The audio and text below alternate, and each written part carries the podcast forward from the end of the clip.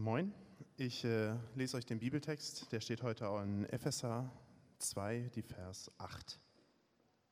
Noch einmal, durch Gottes Gnade seid ihr gerettet, und zwar aufgrund des Glaubens. Ihr verdankt eure Rettung also nicht euch selbst, nein, sie ist Gottes Geschenk. Was für ein langer Text. Habe ich mehr Zeit? Nee, war ein Spaß. Lasst uns mal beten, bevor es losgeht mit der Predigt und wir uns diesen kurzen Text ein bisschen auf der Zunge zergehen lassen. Ich würde gern beten. Lieber Herr, vielen Dank ähm, für so viele Kinder. Danke für dieses Geschenk, aber jetzt auch danke für die Zeit für uns. Ähm, und ich bitte dich, dass du auch durch diesen Text ähm, uns ein paar neue Dank Gedanken vielleicht gibst für, für uns, für unser Leben, für unsere Gemeinde, für diese Kirche. Amen. Ähm, wenn Leute mich manchmal fragen, Daniel, du bist ja jetzt ja schon ein paar Jahre Pastor und ein paar Jahre dabei, was ist das Thema, was für dich so am schwersten ist, worüber man am schwersten predigen kann? Oder was ist das Härteste? Ja? Oder was ist das, wo du dir am meisten nochmal Gedanken machen musst oder wie auch immer? Dann ist es eigentlich dieses Thema heute. Und das ist Gnade. Und ihr sagt, hä, Gnade, predigst du jeden Sonntag drüber so. ähm, ich mag das Thema unglaublich gerne. Es ist eines meiner Lieblingsthemen. Hat ganz viel mit Jesus Christus zu tun, deshalb die beiden Sachen finde ich ja super. Ähm, und ich glaube auch an Gnade, aber ich vergesse es so oft. Ja? Ich, äh, es hat keine Auswirkung bei mir im Leben, so im praktischen Alltag. Kaum. Ich, ich äh, erzähle euch das und gleich wieder vielleicht ein paar tolle, gute Gedanken, aber es hat überhaupt keine Auswirkungen. Und deshalb ist es echt schwer. Es ist, Gnade ist fast für mich, äh, wenn ich gestern Nacht noch dran saß, ist es fast zu gut, um wahr zu sein. Und deshalb ist es so schwer. Ja?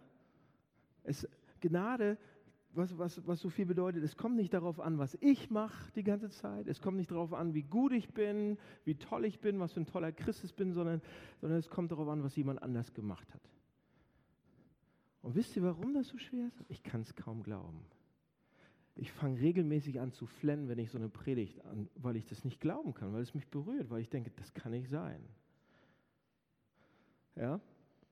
Und Gnade, es ist das Thema heute, Gnade gab es schon immer, Leute. Ihr denkt, ja, okay, Gnade gibt es jetzt, seit die, dass es die Kirche gibt. Gnade gibt es schon noch länger. Das fängt schon, schon viel, seit wir irgendwas über Gott wissen.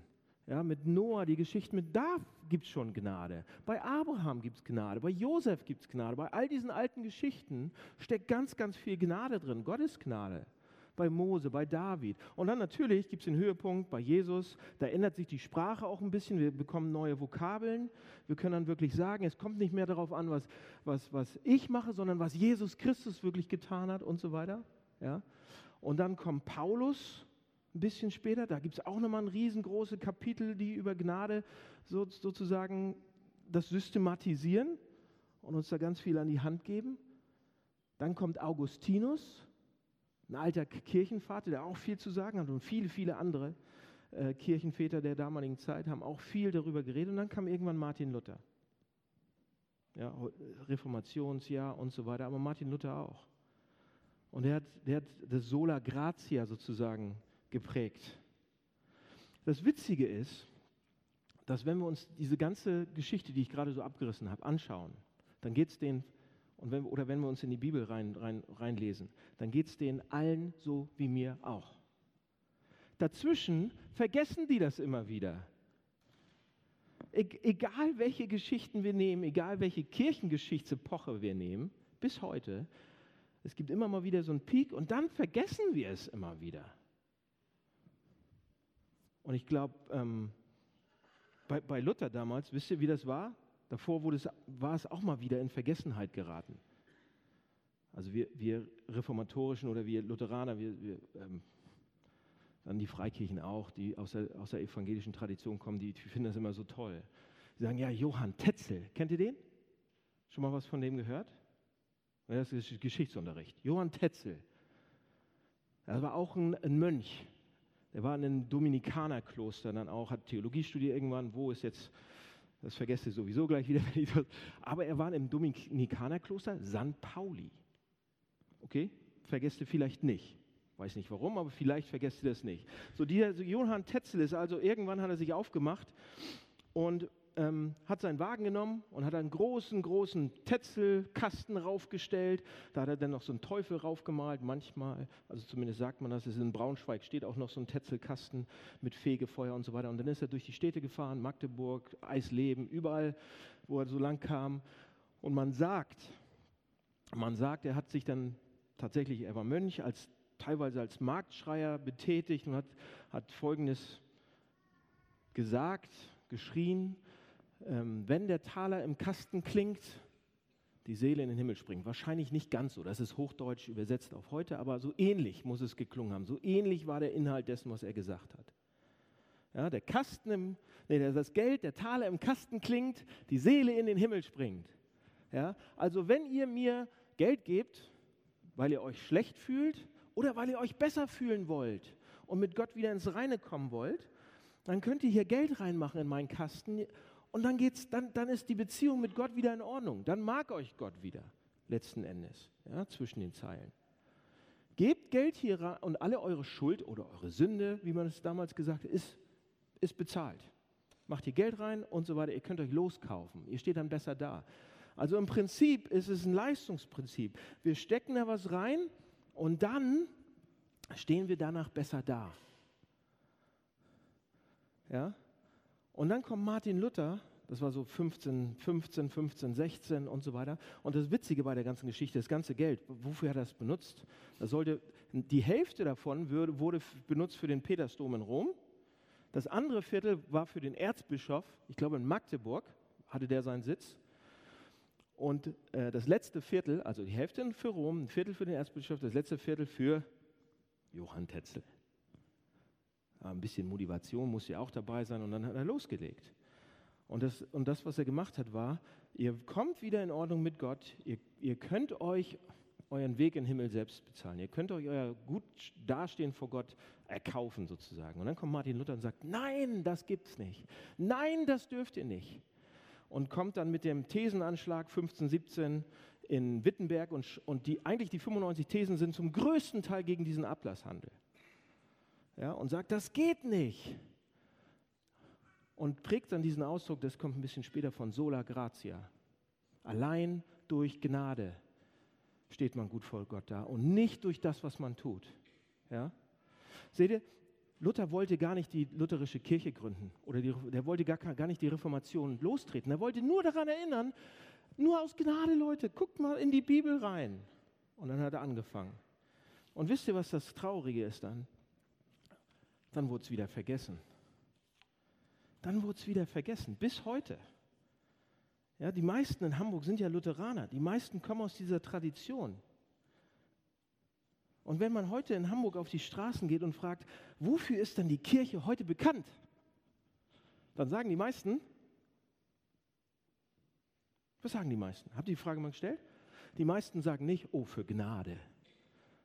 Die Kirche ist bekannt wegen ihrer Gnade oder dass sie Gnaden durchströmt ist oder dass das immer das Hauptthema bei denen ist. Überhaupt nicht. Wenn ich meine Freunde frage, was die denken, was ein Christ ist oder was man, ja, wenn man in die Kirche geht, wie man da so ist, wie die Kirche so ist, dann sagen die was. Du bist ein frommer Mensch, du hast keinen Sex, du lügst nicht, du stehlst nicht, du strengst dich wirklich an, diese Sachen, zehn Gebote, irgendwie Moral und Ethik. Kommt ganz oben in der, in der Kategorie vor. Ja, du mischst dich auch bei den guten Sachen ein, ihr seid irgendwie, versucht ihr auch gut Menschen zu sein, super, alles gut. Aber wir haben vergessen, die lutherische Kirche, die Freikirchen, wir haben, wir haben es wieder ein bisschen vergessen. Das Sola Gratia, das allein aus Gnade. Seht ihr, wir mögen ja Gnade eigentlich. Gnade finden wir gar nicht so toll. Wer mag Gnade? Wir mögen Gnade. Gnädig sein, begnadigt werden, wenn man was ausgefressen hat. Wir, wir, ne? Man wird begnadigt, man bekommt Gnade. Oh, das mögen wir eigentlich. Wir mögen auch die Vorstellung von einem gnädigen Gott, einem vergebenen Gott, einem Gott, der vergibt und so weiter. Aber was ist denn eigentlich Gnade?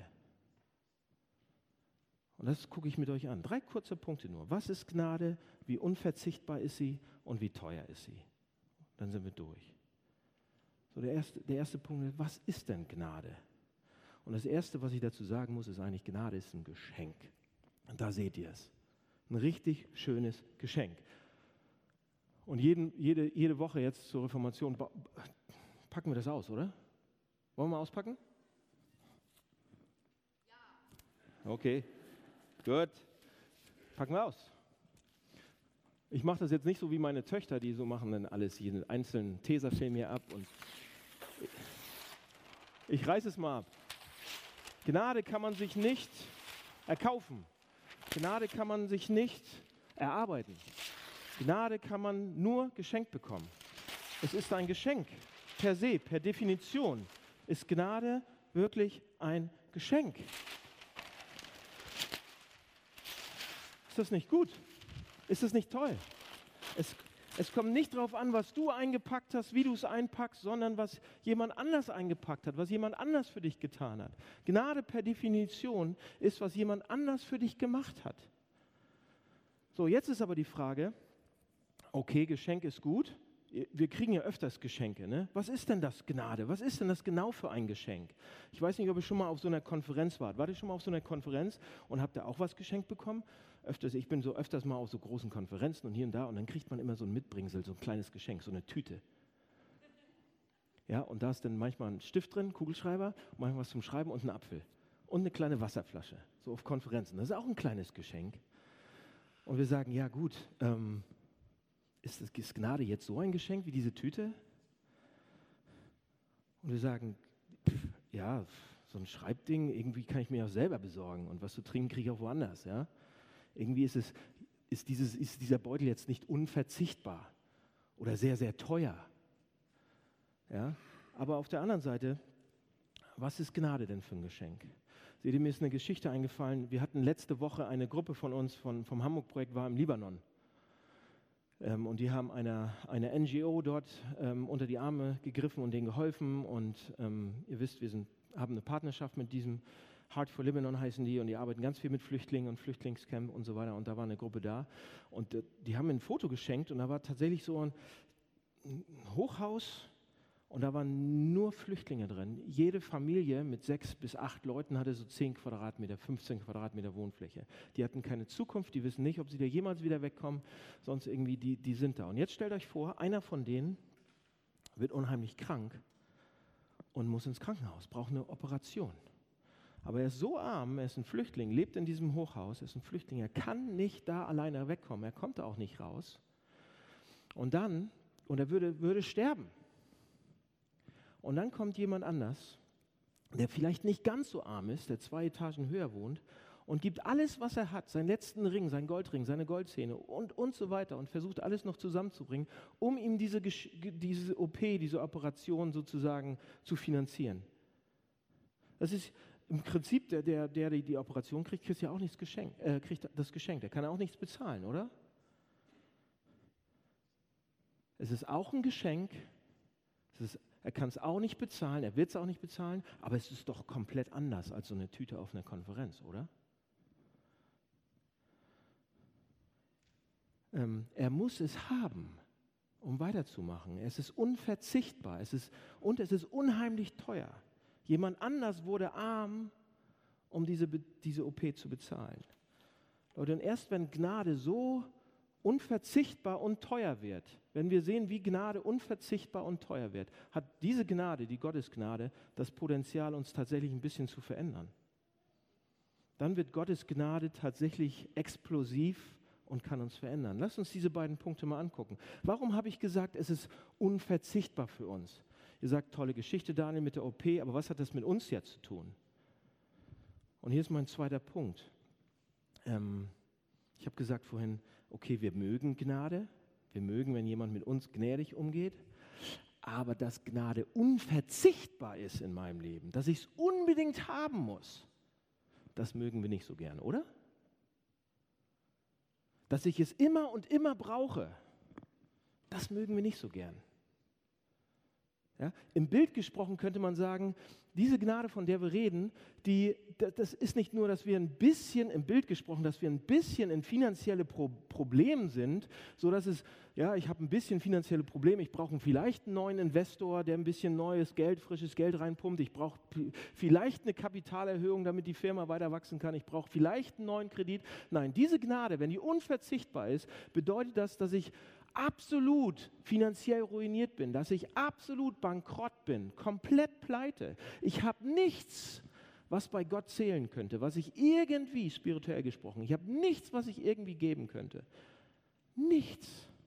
Ich habe nichts, womit ich Eindruck machen könnte. Das heißt, Gott muss kommen und radikal großzügig sein, um das Ding noch irgendwie aus dem Sand zu ziehen. Und das mögen wir nicht so gerne. Also wir Menschen ticken einfach so, wir, ja, dass wir nichts haben, wirklich gar nichts, dass es nur reine Gnade sein soll, die uns gut dastehen lässt vor Gott, das mögen wir nicht. Und für, Leute, wisst ihr, was wir machen? Wir versuchen, diese Gnade ein bisschen verzichtbar zu machen.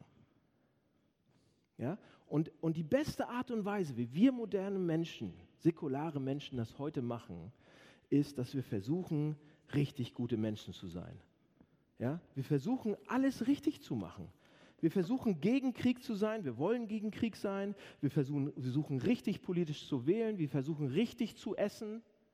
Ja, gegen Massentierhaltung. Wir versuchen, alles richtig zu machen und versuchen, sehr, sehr gut zu sein. Und, und überall, und das ist gut erstmal. Grundsätzlich ist das überhaupt nichts falsch, sondern es ist alles, alles sehr, sehr, sehr gut. Aber was wir damit machen, ist, wir versuchen, selbst ein bisschen besser dazustehen. Wir versuchen, uns selbst zu rechtfertigen. Ich habe letzte Woche in der Vorbereitung ähm, einen französischen Anthropologen gelesen. Ja, kann ich. Weil ich es kann, ne? Didier Fasson oder Fasson. Ähm, wisst ihr, wer das ist? Wisst ihr, wie man den richtig ausspricht? okay, dann, dann Didier Fasson. Und er hat im Moment den Clifford Greets Lehrstuhl in Princeton. Franzose in Princeton, muss ein schlauer Mann sein. Und der hat tatsächlich dieses Jahr ein Buch rausgebracht, das heißt Das Leben, eine kritische Gebrauchsanweisung.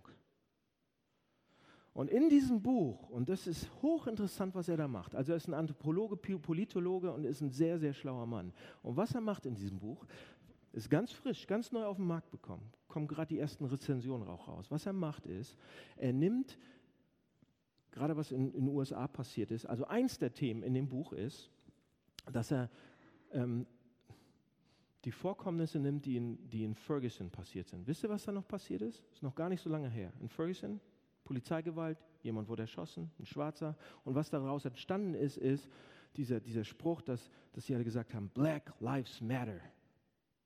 Ja, könnt ihr euch erinnern? Ist noch gar nicht so lange her. Er nimmt das in diesem Buch, weil was passiert ist, ja, die haben dann sind, sind auf die Straßen gegangen, haben gesagt, Black Lives Matter, Black Lives, und das ist eine ganze große ähm, sozusagen eine Bewegung entstanden. Und dann auf der anderen Seite, ein bisschen später, also fast jetzt, da kannst du, könnt ihr noch drüber lesen, ähm, haben sich die Neonazis in den USA zusammengetan, haben gesagt, White Lives Matter.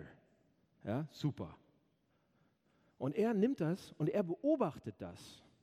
Und was er sagt ist, also erstmal, Black Lives Matter, ja, ist richtig. White Lives Matter ist richtig auch.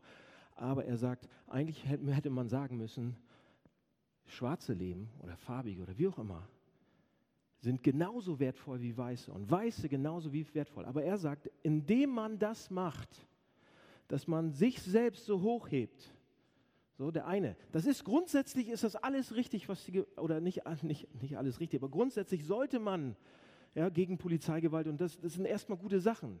Das kritisiert er auch gar nicht. Aber was er sagt ist, und das ist erstaunlich, dass, der ist eigentlich kein Christ, hat damit nichts zu tun, geht nicht in die Kirche, aber er sagt, indem man sich selbst hochhebt, indem man sagt, oh, Black Lives Matter only, ja, so nur, und ich, und ich unterstreiche das so, stellt man sich auf die gute Seite und die anderen sind alle schlecht. Und daraus entsteht dann, oh, aber wir, wir sind auch wichtig, White Lives Matter und die anderen sind wieder schlecht. Und es, es ist wie eine Spirale, sagt er, die sich hochschraubt. Wir selbst stellen uns gut dar und der andere, das wollen wir gar nicht vielleicht, aber der andere wird dadurch schlecht. Ja? indem man manchmal sagt, oh, ich weiß gar nicht, was ich gemacht habe, dass die mich jetzt nicht weiter anstellen, zum Beispiel. Dass ich jetzt keine Vertragsverlängerung, dann stelle ich mich als Opfer hin. Ich bin der Gute und die anderen sind die Bösen. Obwohl das vielleicht viel komplexer ist. Ja? Ich muss gut darstellen. Und, und er sagt in dem Buch, sagt, äh, Didier Fasson sagt in dem Buch, ich muss selbst gut dastehen. Ich rechtfertige mich selbst ich bin gar nicht so schlimm. Ich bin gar nicht so. Ich bin gut. Heutzutage wollen wir gut sein. Das geht über allem. Und bei uns persönlich ist es ja auch so, oder?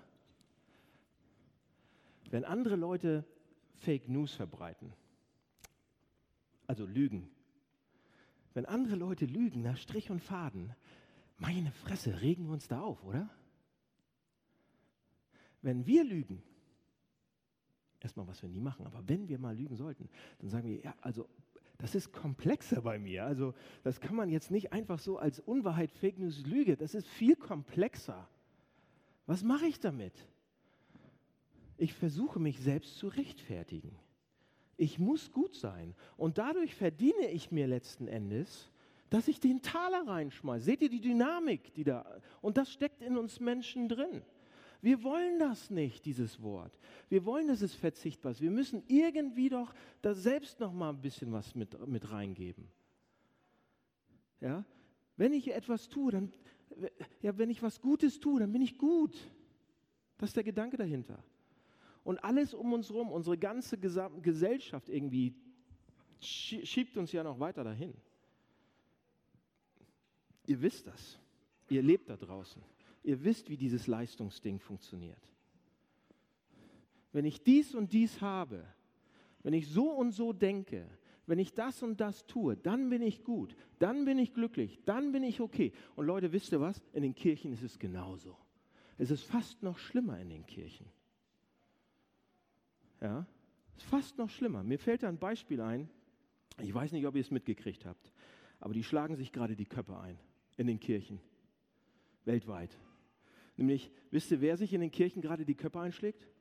Und das sind nicht die Katholiken und die Evangelischen. Überhaupt nicht. Die vertragen sich ganz gut. Die sind sogar wieder auf einen gemeinsamen Nenner gekommen, wenn es um Gnade geht. Wisst ihr, wer sich gerade die Köpfe einschlägt in der Kirche? In unserer Kirche? Die Liberalen mit den Konservativen. Wisst ihr auch wie? Sie nehmen ein ethisches Thema, ein moralisches Thema, wo sie denken, dass sie ein bisschen besser sind als die anderen. Gibt es ja ganz viele. Im Moment Ehe für alle, Homosexualität, was auch immer. Und die Liberalen sagen, also wenn du das nicht so glaubst, genau so, dieses ethische Thema, ja, oder Gender oder was auch immer, dann bist du der Schlimmste, die schlimmste Person auf dem ganzen Erdball. Das ist die Sprache, die sie auch verwenden. Die Konservativen, genau das Gleiche. Also wenn du nicht nach Strich und Faden und Punkt und Komma die Bibel genauso liest, und die Chicago-Erklärung äh, unterschreibst und noch ein paar andere Unterschriften überall unter irgendwelchen Petitionen sitzt, dann kannst du kein guter Christ sein. Grundsätzlich sind die ethischen Themen gut und richtig, aber wenn der Ton so, so anfängt zu sein, dass man darüber sich selbst bestimmt und seinen Wert bestimmt. Ich bin richtig hier, ich habe alles richtig gemacht, die Bibel richtig gelesen, bin immer zur Gemeinde gegangen und so weiter dann habe ich das überhaupt nicht verstanden. In den Kirchen ist es viel schlimmer als draußen, Leute. Wir haben es wieder vergessen. Natürlich kann man darüber reden, natürlich muss man darüber diskutieren, aber nicht, um sich selbst zu rechtfertigen. Seht ihr das? Also, der Punkt ist, wir machen es, und ich könnte ja persönliche Beispiele jetzt auch bringen. oder von euch ein paar Beispiele nehmen, wie wir versuchen, Gnade verzichtbar zu machen. Wir brauchen es doch nicht wirklich, ganz, voll. Wir sind doch ein bisschen selbstgut, oder? Wisst ihr, was Gnade uns dann entgegenruft? Wisst ihr, was Gottes Gnade sagt? Ich, Gnade ist absolut unverzichtbar. Absolut unverzichtbare Gnade bedeutet, ich bin geistlich komplett arm, ich bin bankrott, ich kann nicht mehr. Ich kann nichts tun, machen, kaufen, um besser vor Gott dazustehen. Wir sind deshalb, liebe Leute, auf einem gemeinsamen Level an der Stelle. Wir sind alle gleich arm, wir sind alle gleich tot, sagt die Bibel in dem Text in Epheser, ja, vorher. Und wenn Gnade mir das sagt, wie kann ich dann irgendwie auf andere runterschauen eigentlich? Wenn Gnade mir sagt, ihr seid alle gleich vor Gott, du kannst nichts machen, damit du besser dastehst, wie kann ich dann auf andere runterschauen? Wie kann ich mich besser fühlen als andere? Wie kann ich mich höher oder wertvoller fühlen? Haben wir Gnade verstanden, wenn wir auf andere runterschauen? Haben wir Gnade verstanden, wenn in unserer Familie irgendwer ein Scha schwarzes Schaf ist und er ist schon wieder pleite und hat schon wieder alles verloren, ist schon wieder geschieden und wir sagen, ah, also so bin ich nicht. Haben wir denn Gnade verstanden? Haben wir Gnade verstanden, wenn, wenn wir auf arme Leute, auf arme Leute runtergucken, die vielleicht nicht so hart arbeiten wie wir? Oder auf Leute der Mittelschicht, die vielleicht nicht so gut investiert haben wie wir? Haben wir Gnade verstanden, wenn wir da runter gucken? Haben wir Gnade verstanden, wenn wir auf Leute runterschauen, die anders denken als wir? Wir kommen auf eine Party, reden mit jemandem, auf ein Fest, wie auch immer, reden mit jemandem und denken, ach du meine Güte, was hat der denn für eine politische Meinung? Was ist denn mit dem los? Haben wir dann Gnade verstanden?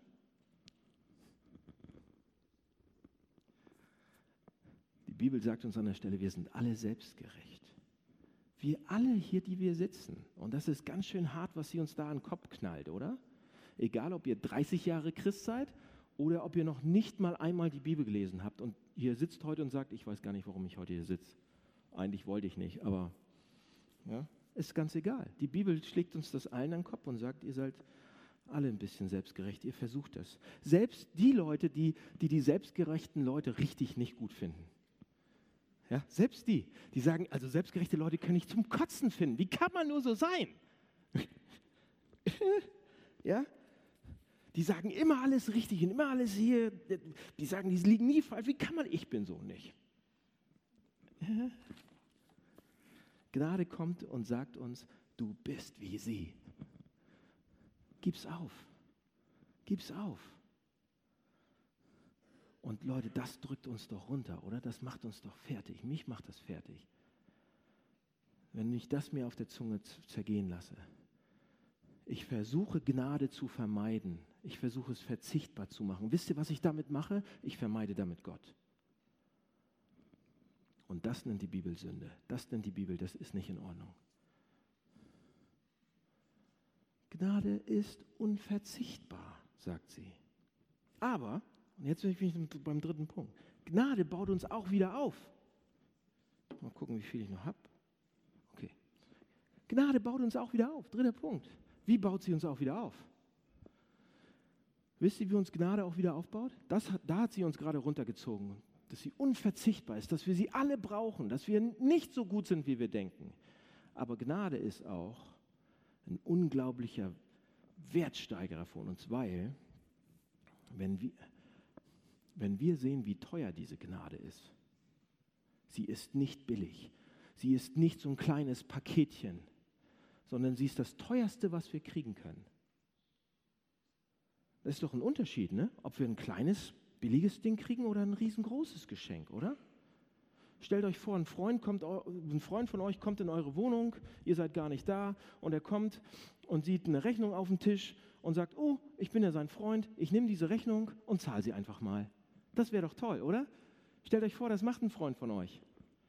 Und jetzt stellt euch vor, da ist eine Telefonrechnung von letzten Monat.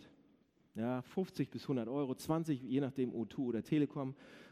20 bis 100 Euro, je nachdem. Er nimmt die Rechnung, packt sie ein, unterschreibt hier Banküberweisung und schickt sie los. Und ihr sagt, was sagt er? Ist ein guter Freund, ihr mögt ihn auch. Ihr sagt, hm, komisches Gefühl, aber danke. Okay, ich muss es lernen anzunehmen, aber okay. Stellt euch vor, da liegt ein anderer Brief auf dem Tisch. Ihr habt Steuern hinterzogen, sieben Jahre lang. Und ihr sollt die zurückzahlen, plus ihr sollt ein paar Monate in den Knast. Das liegt da auch, ist eine Rechnung. Euer Freund kommt rein, sieht das und begleicht diese Rechnung. Plus Zinsen, plus allem drum und dran. Was sagt ihr dann? Danke. Und ihr küsst ihm die Füße und sagt, oh, danke schön. Seht ihr, der Wert des Geschenks ändert komplett, wie wir uns verhalten dem gegenüber, oder? Komplett. Und jetzt ist die, die Frage, wie teuer ist Gottes Gnade? Und um das rauszukriegen, müssen wir auf Jesus schauen. Ja? Wie, wie teuer ist Jesus? Wie wertvoll ist Jesus?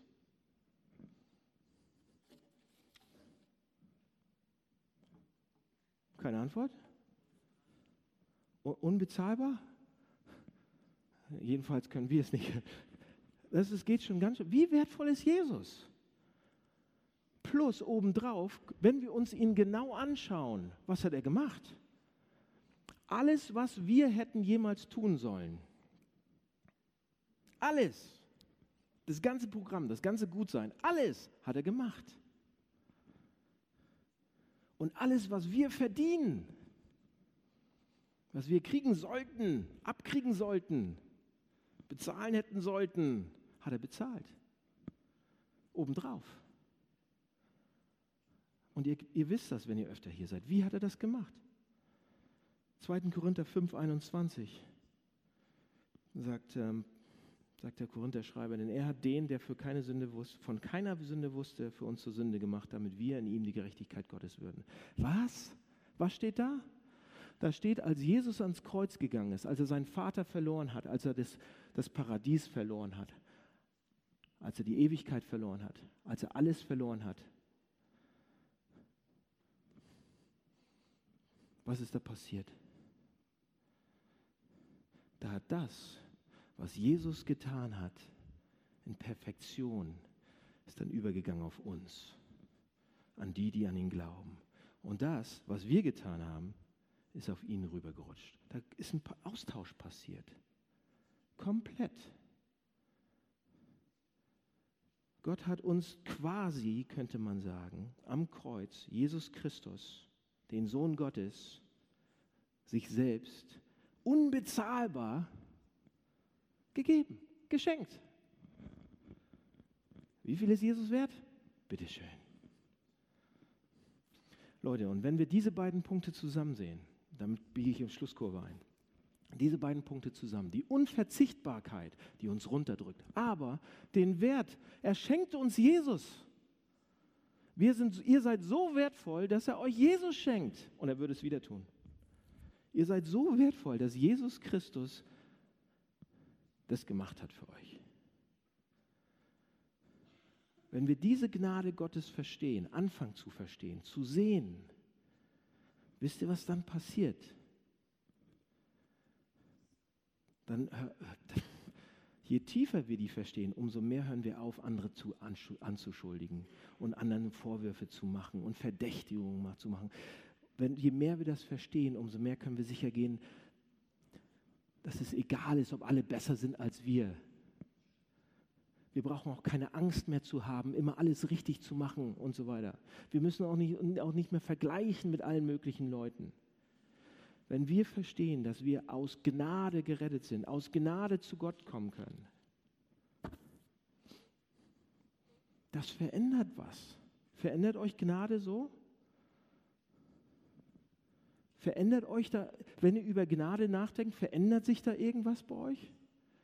Wenn, wir, wenn ihr fünf Jahre im Hamburg-Projekt seid und wir predigen jede Woche über Gnade aus einem anderen Winkel, verändert da was sich bei euch? Und ich muss sagen, ja und nein, wie am Anfang. Hier ist eine Beispielgeschichte, meine letzte Beispielgeschichte. Und das war am Freitagabend. Ja, ich hatte eine wirklich schwere Woche, schon viel gearbeitet und so weiter. Und ich bin kurz nach Hause gefahren, um ganz kurz mit, mit meiner Frau meine Kinder ins Bett zu bringen. Ja? Und danach hatte ich noch äh, eine Gemeinde, äh, äh, was, was war das eigentlich? Leitungssitzung, eine Gemeindeleitungssitzung. Und ähm, so der Beirat hat sich getroffen im Hamburg-Projekt und so weiter. Und ich wollte da unbedingt noch hin und äh, musste dann noch was vorbereiten. Und ich hatte also eine Stunde Zeit, um nach Hause zu kommen, meine Kinder ins Bett zu bringen und dann noch was vorzubereiten und wieder loszufahren. Okay? Ich habe gedacht, alles klar, schaffe ich, bin guter Papa. Also habe ich meine Kinder genommen, ins Bett, schnell Zähne putzen. Aua, Papa, halt den. So, und rein, rein ins Bett. Und dann, wisst ihr, was dann passiert? Dann wollten sie sich nicht umziehen. Sie wollten noch spielen.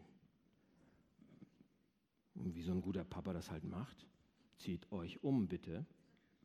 Seid gehorsam. Ja, das Wort habe ich benutzt. Ihr müsst doch gehorsam sein, Papa gegenüber. Zieht euch um jetzt endlich. Und die wollten nicht. Und weil ich, und jetzt wisst ihr, was passiert ist? Weil ich, normalerweise wäre wär wär das Ding ex eskaliert irgendwann. Aber aus irgendeinem Grund, weil ich die Predigt vorbereitet habe und Gnade im Hinterkopf hatte und das Ganze, was ich euch erzählt habe, wisst ihr, was da passiert ist in dem Moment? Ich konnte tatsächlich in dem Moment kurz mal reflektieren, was gerade passiert. Mache ich normalerweise nicht. Habe ja nur eine Stunde Zeit. Kurz reflektieren. Und wisst ihr, was dann die Reflexion gebracht hat?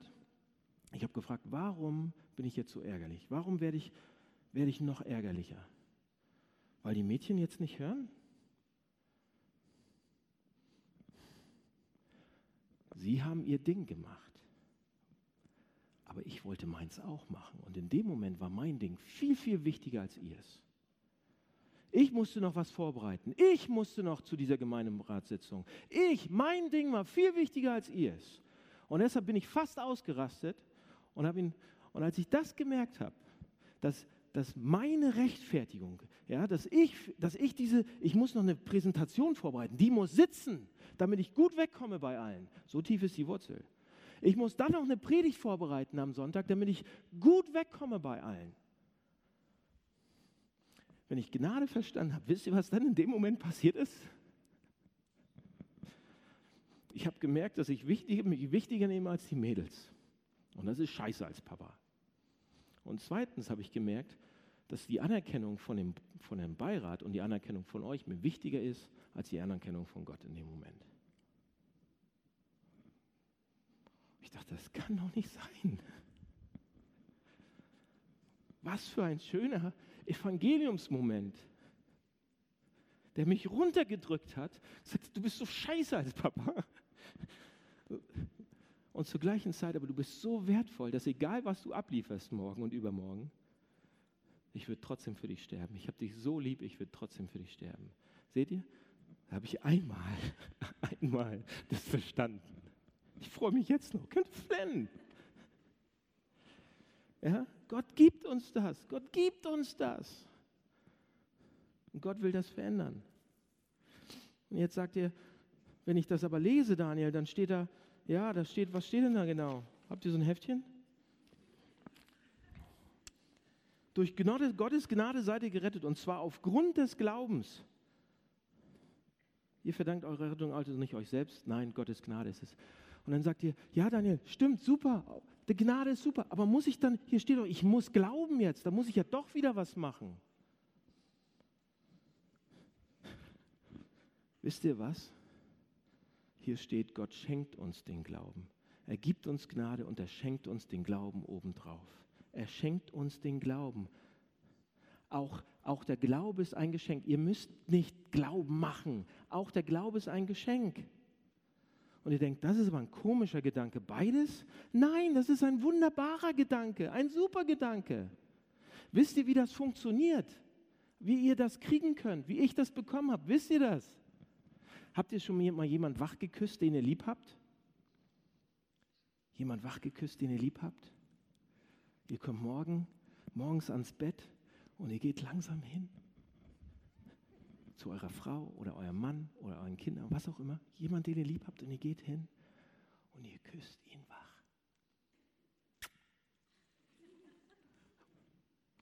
Ja, bevor sie die Augen aufmachen kann, dicke Lippen und ihr küsst ihn wach.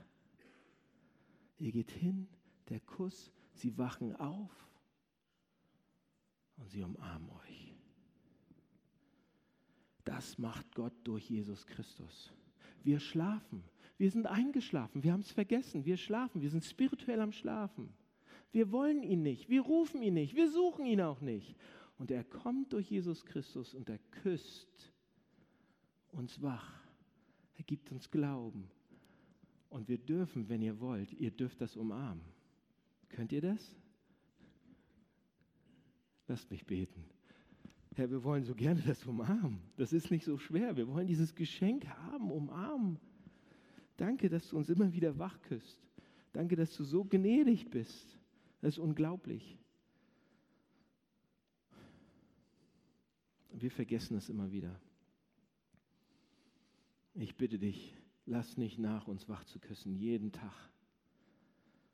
Gib uns die Chance, immer wieder dahin zu kommen. Schenke uns so eine Evangeliumsgnadenmomente, wo wir das langsam verstehen, wie unverzichtbar das ist, weil wir so sind, wie wir sind, und wie teuer das ist, weil du alles gegeben hast. Herr, vielen Dank dafür. Amen.